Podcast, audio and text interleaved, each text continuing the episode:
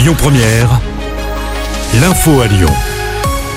Bonsoir à tous. À la une de l'actu, cet exercice de sécurité d'ampleur demain matin à Villeurbanne. Ça va se passer dans l'usine de Croix-Luisée, chargée de la production d'eau potable pour une partie des habitants de la métropole de Lyon.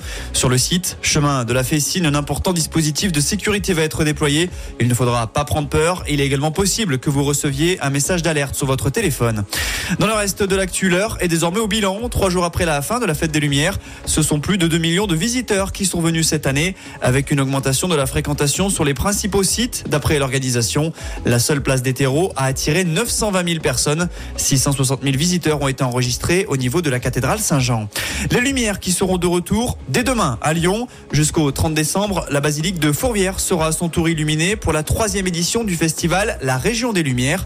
Les shows seront à découvrir les jeudis, vendredis et samedis de 18h30 à 21h30. La projection durera une quinzaine de minutes et c'est évidemment gratuit. L'État doit nous aider, c'est ce qu'a confié Grégory Doucet, invité de quotidien hier soir. Le maire lyonnais a écrit au président de la République avec cinq autres élus sur la question de l'hébergement d'urgence. Actuellement, 11 écoles sont occupées à Lyon et 205 enfants sont sans toit. On poursuit avec cette bonne nouvelle pour les foyers les plus modestes. La prime de Noël est versée dès aujourd'hui pour les bénéficiaires de Pôle emploi. Ceux de la CAF doivent attendre vendredi. Cette prime touche plus de 2 millions de foyers modestes. Son montant varie en fonction de la situation familiale. 252 euros pour une personne seule au RSA sans enfant à 440 euros pour une famille avec 4 enfants. À noter qu'une aide s'ajoute cette année pour les familles monoparentales.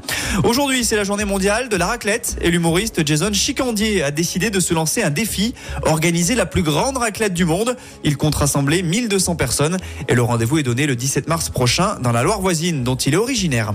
On passe au sport en football. Il y a de la Ligue des champions féminine à suivre ce soir. L'OL reçoit les Norvégiennes de Brann. Coup d'envoi à 21h au Groupama Stadium. Et puis chez les hommes, toujours en Ligue des champions, le PSG joue sa saison ce soir. Paris se déplace sur la pelouse du Borussia Dortmund. En cas de défaite, les Parisiens pourraient être éliminés. Début de la partie à 21h. Écoutez votre radio Lyon Première en direct sur l'application Lyon Première, lyonpremière.fr et bien sûr à Lyon sur 90.2 FM et en DAB+. Lyon Première